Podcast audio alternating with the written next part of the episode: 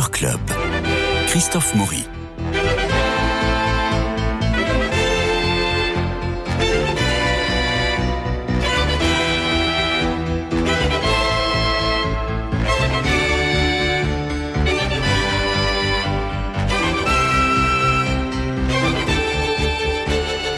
Week-end dernier fut un vraiment beau week-end pour la grande famille du théâtre avec deux remises de prix, le prix du Brigadier et le prix de la Fondation Houlmont. Les deux ont été remis à Franck Desmet, que vous avez vu dans La promesse de l'aube. Excellent spectacle, un seul en scène à couper le souffle pour adapter le roman de Romain Gary. D'autres brigadiers ont été remis, le brigadier d'honneur à Catherine Fro pour Lorsque l'enfant paraît au théâtre de la Michaudière et on vous encourage à y aller. Et le deuxième brigadier d'honneur à Béatrice Agenin pour l'ensemble de sa carrière. Ce furent des moments de chaleureuse émotion, bien sûr, mais surtout trois comédiens que nous aimons et qui sont des valeurs sûres. Vous pouvez aller les yeux fermés pour louer votre fauteuil, j'adore l'expression, louer votre fauteuil, dans un des théâtres où paraissent Béatrice Agenin, Catherine Fro et bien entendu Franck Desmet, qui est aussi le directeur du théâtre de la Huchette. Merci Jean-Luc Génère, merci Nadir Amaoui d'être là. Alors, euh, j'aimerais parler aussi d'une pièce qui s'appelle Contretemps, qui est au théâtre des Atévins rue Richard Lenoir dans le 11e. Deux chanteuses et un pianiste qui racontent l'histoire de François Courdeau, qui est né en 1919, mort en 1968, qui fut un chef d'orchestre, compositeur, imaginez-vous, élève de Nadia Boulanger et grand ami de Leonard Bernstein, qui l'appelait Lenny. Grâce au travail précis du biographe Jeps McCrow et aux découvertes récentes de quelques rares partitions, Contretemps est un biopic musical sur cet artiste français en Amérique, une plongée euphorique et richement illustrée dans l'histoire de l'opérette et de la comédie musicale du XXe siècle. Alors on apprend plein de choses, notamment de la difficulté pour un Français de percer dans le monde de la comédie musicale de Broadway. Pourquoi n'y arrive-t-on pas Eh bien sans doute parce que notre imaginaire collectif a été marqué par l'opérette. L'opérette, les chanteuses d'ailleurs s'en donnent à cœur joie. Marion Préité en alternance avec Chloé Horry et Marion Ribaca. Alors elles sont accompagnées au piano par Raphaël Bancou, qui est un peu le musicologue de la bande. On suit la vie de François Courdeau, homme à double vie. Il a eu deux femmes, deux foyers pendant 12 ans, et puis la spirale de l'échec, accentuée par l'alcoolisme, le ressentiment, voire l'antisémitisme, est toujours sauvé par Léni, l'immense Léonard Bernstein. C'est à voir, vraiment, je ne connaissais pas la vie de François Courdeau, et je vous la recommande dans ce spectacle extraordinaire euh, qui s'appelle Contretemps. Alors, mon, mon, mon joker, mon joker, c'est Table Rase. Vous en avez Ah, parlé, bah oui. Nadir Oui, la semaine dernière ou il y a 15 jours. euh, C'était il y a 15 jours. Oui, il y a 15 Alors, il y a une urgence à y aller parce que ça se termine le 4 janvier. Hélas, oui, c'est malheureusement le problème de la manufacture des abbesses, c'est qu'ils ont des spectacles d'une excellente qualité, mais ils ne restent pas longtemps. Et Table Rase, euh, qui marche très très bien depuis que ça a démarré, s'arrête le 4 janvier, il joue du dimanche au mercredi, et c'est juste absolument magnifique. Moi, Alors, c'est ce six copines qui se retrouvent dans une maison isolée. Elles sont excitées de se retrouver. Seulement, voilà, la gravité est là. L'une d'elles, atteinte d'un mal incurable, les voit pour la dernière fois. Alors, elles sont toutes au courant et que ce sera la dernière soirée. En face de la gravité, elles en font des tonnes, elles parlent de leurs amours, de leur sexualité. Alors, tout y passe. hein. La fellation, le clitoris, le vagin, l'orgasme. Mais la gravité est là. Alors on picole, on fait des shots, on en rajoute dans le délire, mais la gravité est là. L'atmosphère s'électrise, deux d'entre elles en viennent aux mains, elles pleurent, elles crient, elles disent le mot qu'il ne fallait pas, le mot de trop. Le mot de trop quand la gravité est là. Elles s'aiment, elles se détestent, elles s'adorent, elles pleurent, elles rient, elles chantent. Et la gravité est là et se fait de plus en plus présente comme passe le temps. Des répliques fusent. Quel monde laissons-nous aux enfants? Quels enfants laisserons-nous au monde? Elles ont décidé de faire table rase de tout, de repartir à zéro. Or, la gravité est là et elle s'impose. On rit de ce grand n'importe quoi de copines dans lequel tout le monde se retrouvera. On rit à gorge déployée et on pleure étreint par l'émotion. La mise en scène de Sylvie Ferrus oblige un rythme trépidant. Pas un temps mort. La soirée démarre sur les chapeaux de roue et s'accélère, s'accélère, s'accélère jusqu'à la chute avec ces derniers mots. Pouvez-vous éteindre la lumière? C'est adapté du québécois par Charlotte Monnier qui joue quelle comédienne, quel jeu nuancé, étonnant. Voilà une pièce qui s'arrête le 4 janvier à la Manufacture des Abbesses. Il y a urgence donc en espérant franchement une reprise. C'est urgent, foncez-y. C'est vraiment une pièce épatante, table rase à la Manufacture des Abbesses. Voilà. Maintenant, messieurs, C'est dit. c'est à vous. Oui, voilà. Euh, alors, bah, hum, Je l'ai pas vu, alors donc je peux pas. Ah bah non, mais moi, Table Rase, j'en avais déjà parlé la dernière fois. Oui, l'adaptation du québécois par, euh, par Charlotte Monnier est très bien faite. On a l'impression que c'est vraiment un texte 100% français, alors qu'elle est vraiment restée ultra fidèle au texte québécois. Ce qui fait d'ailleurs le côté déjanté et ça, extrêmement libre, extrêmement libre. Ben, c'est- ça l'était déjà au Québec, ça l'est encore plus ici en France. Et les six comédiennes qui sont sur scène, dont, dont Charlotte Monnier, sont juste extraordinaires. Elles peuvent passer du rire à l'émotion, de la haine à l'amour en, en un claquement de doigts. Et euh, là où j'apprécie énormément, et je salue encore le travail de ces sept femmes, en comptant Sylvie Ferrus, c'est Iris Montagnier, qui était patente, Laura Mello, Chloé Bocara, Elisa Benizio, Odile Blanchet. Mm. Voilà. Voilà. Et elles ont. Normalement, cette pièce devait démarrer à la Manufacture des Abbesses en novembre 2020. Ça devait être leur première programmation. Malheureusement, le Covid a eu raison des spectacles de qualité. Ça n'a pas pu se faire. La Manufacture a rattrapé beaucoup de retard. Elles ont fait une lecture, c'était ben, il y a moins d'un an, c'était en février dernier, euh, où il y a eu énormément de monde. Hommes comme femmes, on est bouleversé par ce qui est raconté dedans. Et euh, peut-être, heureusement, on va dire, cette lecture a fait que cette pièce elle peut être reprogrammée plus vite que prévu. Et euh, comme tu le dis, c'est un rythme effréné, c'est ça, ça passe du rire aux larmes en, en quelques secondes. Et le décor, lui, est absolument statique. Il n'y a rien qui bouge. Non Voilà, donc c'est quelque chose qui va pouvoir plaire. Pas de changement de décor. Il n'y a pas un changement de décor, à a- part juste à la fin, Il y a un la table qui ouais. se déplace. Il y a un canapé et une table, et sur la table, il n'y a que des bouteilles d'alcool, et elles Et arrivent, la et elles arrivent pour, euh, pour dîner ensemble, et, euh, et pour faire la fête, mais une fête forcée, forcément, parce que la gravité est là. Et, euh, et c'est ça qui fait, euh, qui fait la force de ce spectacle, parce que vous voyez ce personnage qui est, qui est joué par Charlotte Monnier, qui se met dans un coin, qui observe absolument tout, qui regarde tout, qui contrôle tout, et elle m'a fait penser, moi, à, à, à Jean-Louis Barrault, vous vous souvenez, dans, euh, dans Christophe Colomb, où il ne parlait pas, il était juste à l'avant du bateau et il contrôlait tout, il voyait tout. Et ça, je, je, trouvais que Charlotte Monnier, enfin, me faisait penser euh, à cette force-là du, du comédien silencieux et qui incarne dans, dans, ce, dans cette pièce table rase la gravité.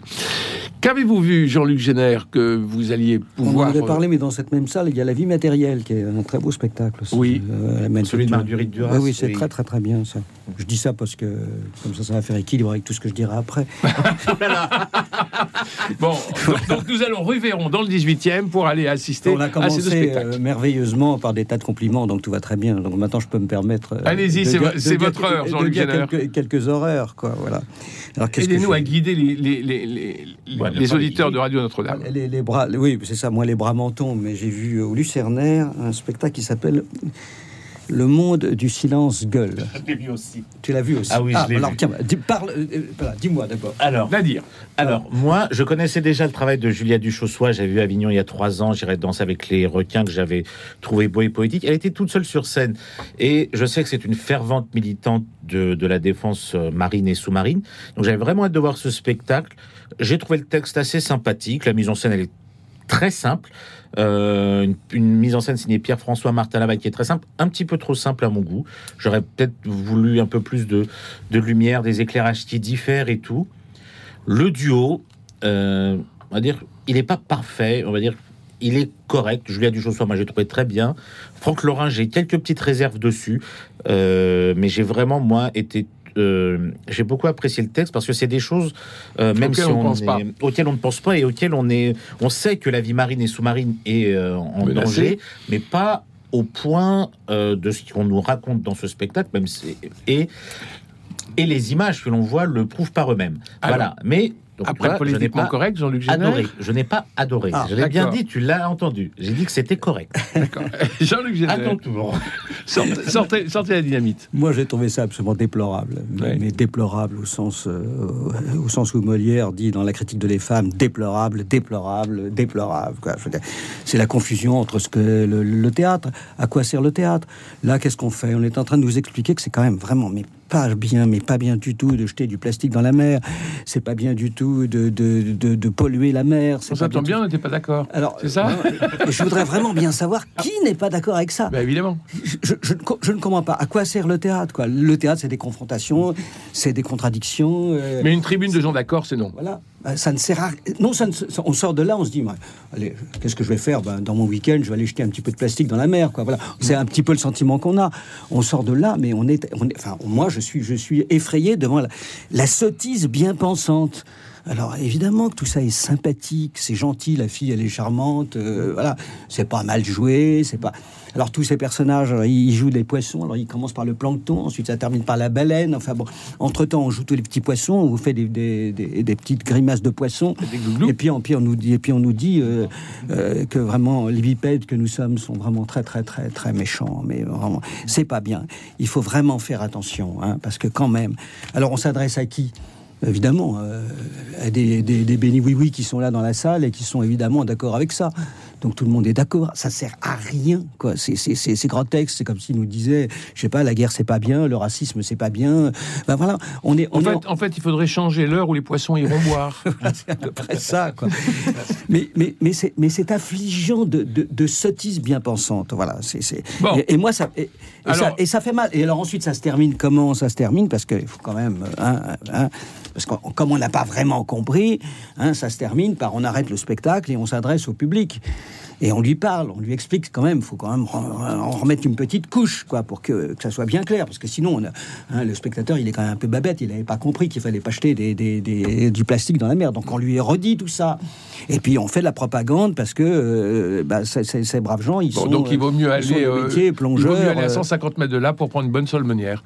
voilà, c'est exactement ça. Autre spectacle. l'adresse des solmenières. Hein, parce que je vais Non, et puis sa alors en plus, bon, mais au-delà de ça, il y a, il y a aussi un discours qui, qui moi, me, alors là, maintenant ce que je veux dire, c'est purement idéologique. Pour moi, tout ça, c'est anti-chrétien, enfin, au sens fort du terme, quoi. Je veux dire qu'il y a là quelque chose, on, essaie de nous expliquer que, les animaux, que les poissons, que tout ça, et les hommes, tout ça, c'est pareil. Ben non, c'est pas pareil. Un homme, c'est pas la même chose qu'un cheval. Un cheval, c'est pas la même chose qu'un- qu'un- qu'une poule. Une poule, c'est pas la même chose qu'un poisson. Un poisson, c'est pas la même chose que du plancton, voilà.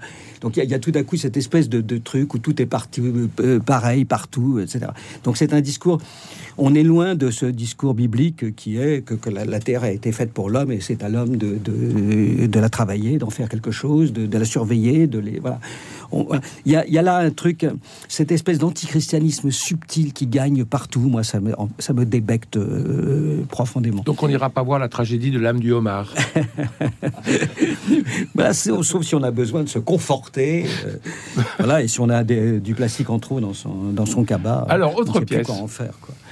Alors, euh, alors, Quelque chose de joli. Parlez-nous de belles choses. alors tu- tu- j'imagine que vous avez vu ça, euh, Mauvaise Ah. petite fille blonde. Oui, Toi, tu l'as vu oui, encore. de. Pierre Note. Pas Alors, vas-y, parle-en, parce que... Mauvaise petite fille blonde est un texte de Pierre Note.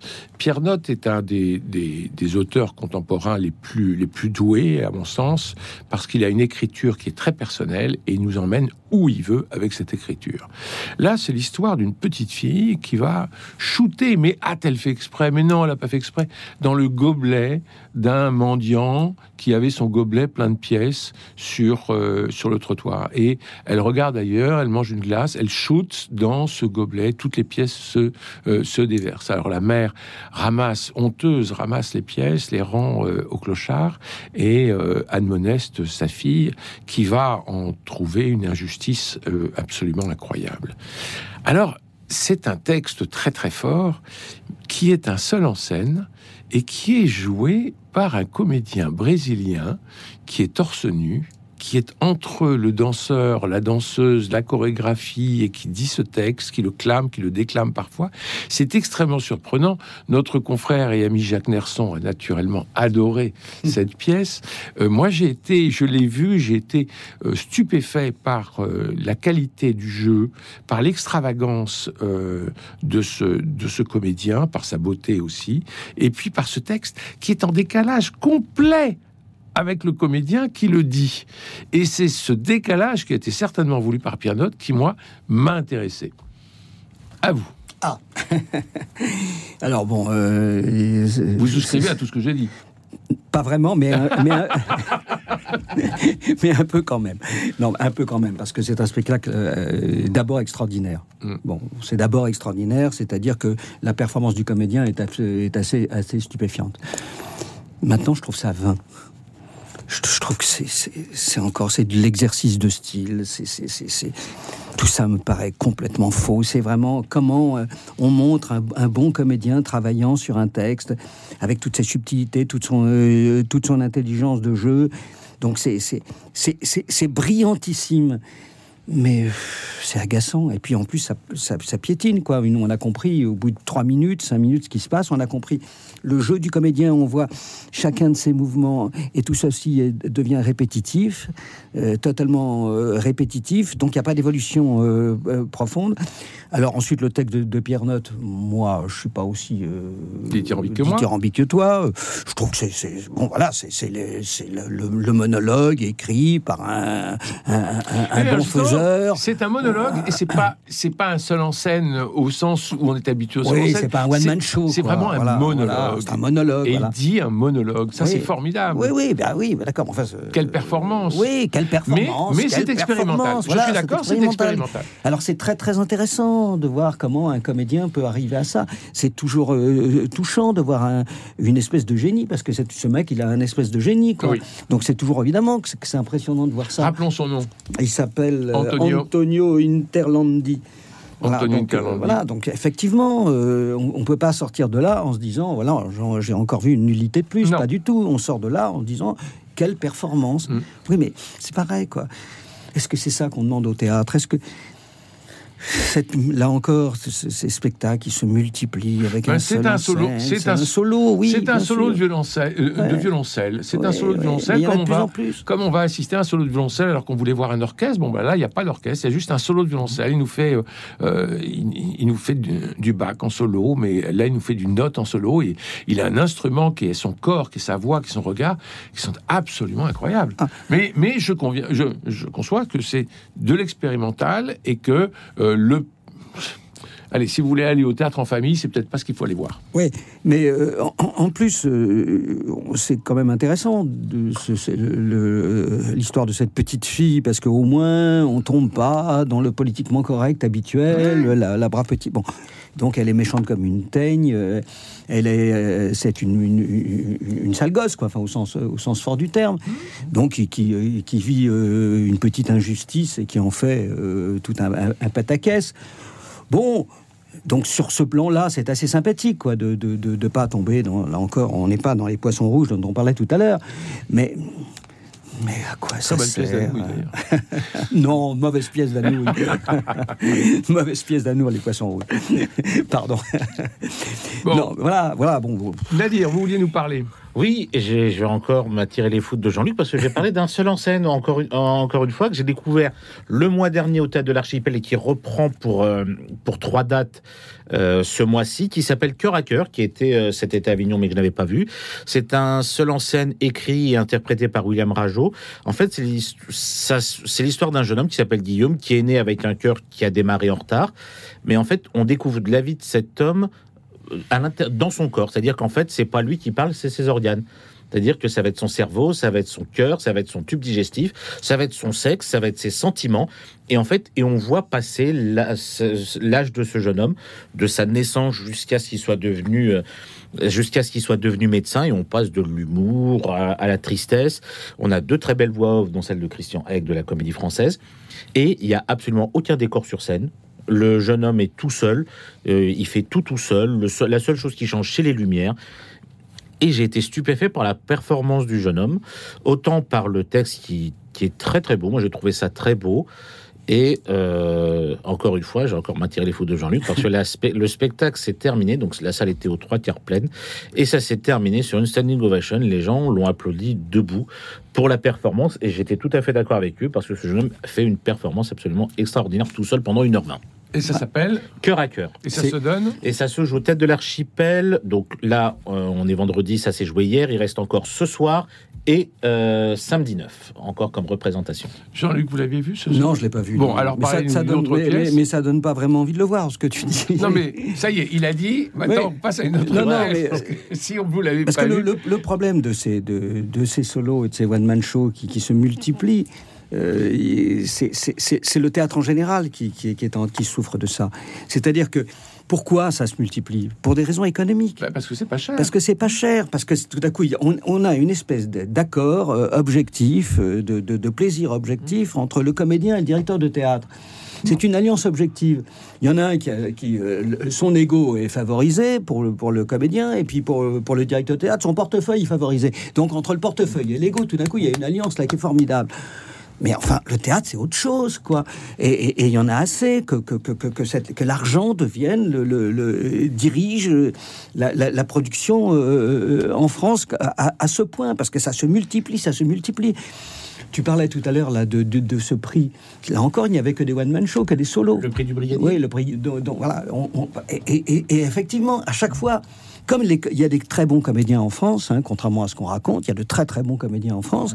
eh bien, ils sont fêtés et, et tout ça est, est- est vraiment extrêmement sympathique. Mais ça n'est pas suffisant. C'est pas suffisant. Je sais pas ce que tu en penses, mais il y a quand même là quelque chose à un moment donné qui. qui- Ben, c'est pour ça que qui- quand qui je vois quand quoi. je vois six comédiennes sur scène, c'est le, Bah, cas- le cas de Table. Rase. On se dit ça y est, on va avoir du vrai théâtre parce qu'on va avoir de la confrontation, on va avoir Ah oui. euh, de l'union, on va avoir de l'amour, Voilà. on va avoir du. Et- mais c'est Une histoire, une histoire, une convertre. Il n'y a aucun Absolument. film dans cette pièce et c'est ça ces six comédiennes dont tu parles, que j'ai pas vu le spectacle, mais là, en revanche, là, ça donne envie de le voir. Euh, c'est dans un tout petit théâtre, qui est la Manufacture d'Isabès, où il y a peut-être 100 à peu près 100 Ouais, places. hein, voilà. Donc, de toute façon, on sait très bien que ça n'est pas rentable. Hmm. C'est pas possible de, de- de- de payer avec 100 places, même si c'est bourré tous les jours, euh, six comédiens au prix, Non, non.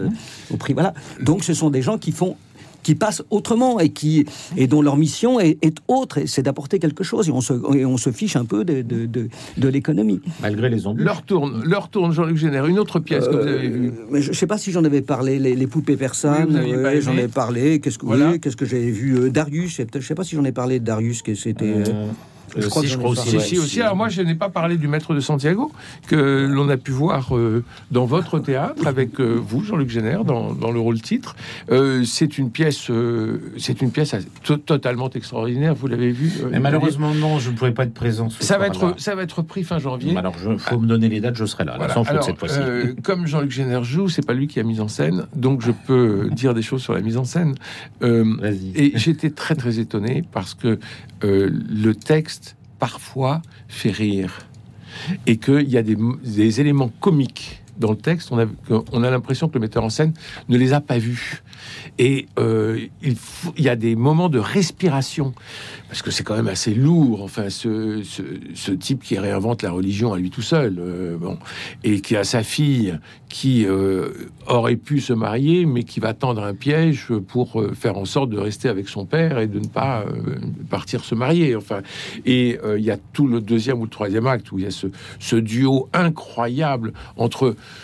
le bon sens que serait un Cléante à la, à la Monterland et le, le, le maître de Santiago euh, qui reste sur ses positions parce que tant que s'il n'y a plus de tradition, il n'y a plus de transmission. S'il n'y a plus de transmission, il n'y a plus de monde nouveau d'une certaine façon. Mais non, le monde nouveau, il est en, il est en Amérique. Lui dit-on non, c'est pas le monde nouveau. Le monde nouveau, il s'appuie sur la tradition et pour avoir l'avenir, il faut rester euh, dans ce dans ce registre-là.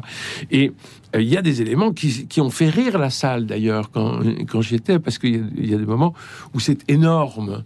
Et j'ai trouvé que le metteur en scène n'avait pas assez appuyé sur ce côté qui ouvre la voie vers une bouffée comique où- que l'on pourrait euh, respirer. Et donc on est dans cette tragédie du maître de Santiago, mais le texte est magnifiquement servi par les comédiens. On est complètement dans du Monterland, avec euh, du grégorien, avec, euh, avec des coules, avec des croix, avec une grande croix devant, devant laquelle on, s'agenouille, avec de l'eau que l'on sert, puisque le maître de Santiago ne veut pas que l'on serve de vin au cours des réunions de chevalerie qu'il qu'il organise. Donc c'est à voir. Et ça, c'est jusqu'à la fin janvier. Nadir, un dernier spectacle, il nous reste quelques minutes. Euh, oui, un dernier spectacle que j'ai vu il y a quelques mois et qui va reprendre pour, euh, pour le plus grand plaisir, c'est Coupable, qui se joue au Théâtre Marigny avec Richard Anconina. Vous avez aimé? J'avais beaucoup, j'avais beaucoup aimé. Déjà, j'ai trouvé le première chose, j'ai trouvé le décor splendide. Ça n'avait rien à dire. Le décor était vraiment très beau. Et pour une première expérience théâtrale, ce qui était le cas de Richard Anconina, je l'ai trouvé très bon. On sait que c'est un excellent comédien de cinéma. Là, au théâtre, j'étais assez étonné en bien. L'adaptation du film était très bien faite et moi, j'ai beaucoup aimé, donc il y a une comédienne avec lui, mais le troisième acteur que j'ai vraiment apprécié le plus, c'est le décor. Parce que le décor est aussi vivant euh, que les deux comédiens qui sont sur scène. Eh bien, messieurs, merci. Cette émission se termine. Merci Jean-Luc Génère. Merci Nadir Amaoui. Euh, on va aller voir donc euh, Coupable, c'est à Marigny. Surtout Table Rase, c'est à Manufacture de, des Abbesses jusqu'au 4 janvier. Allez voir aussi Contretemps au, aux AT20. C'est rue Richard Lenoir. Et, et puis, allez, euh, Mauvaise fille, Mauvaise fille blonde de Pierre Note. Ça se joue où? Ça, ça- ça se joue euh, au studio Héberto. au studio Héberto, derrière au studio Héberto, euh, que l'on évoquera avec sa directrice Bérangère Dautin. C'est pour la semaine prochaine. Je vous embrasse.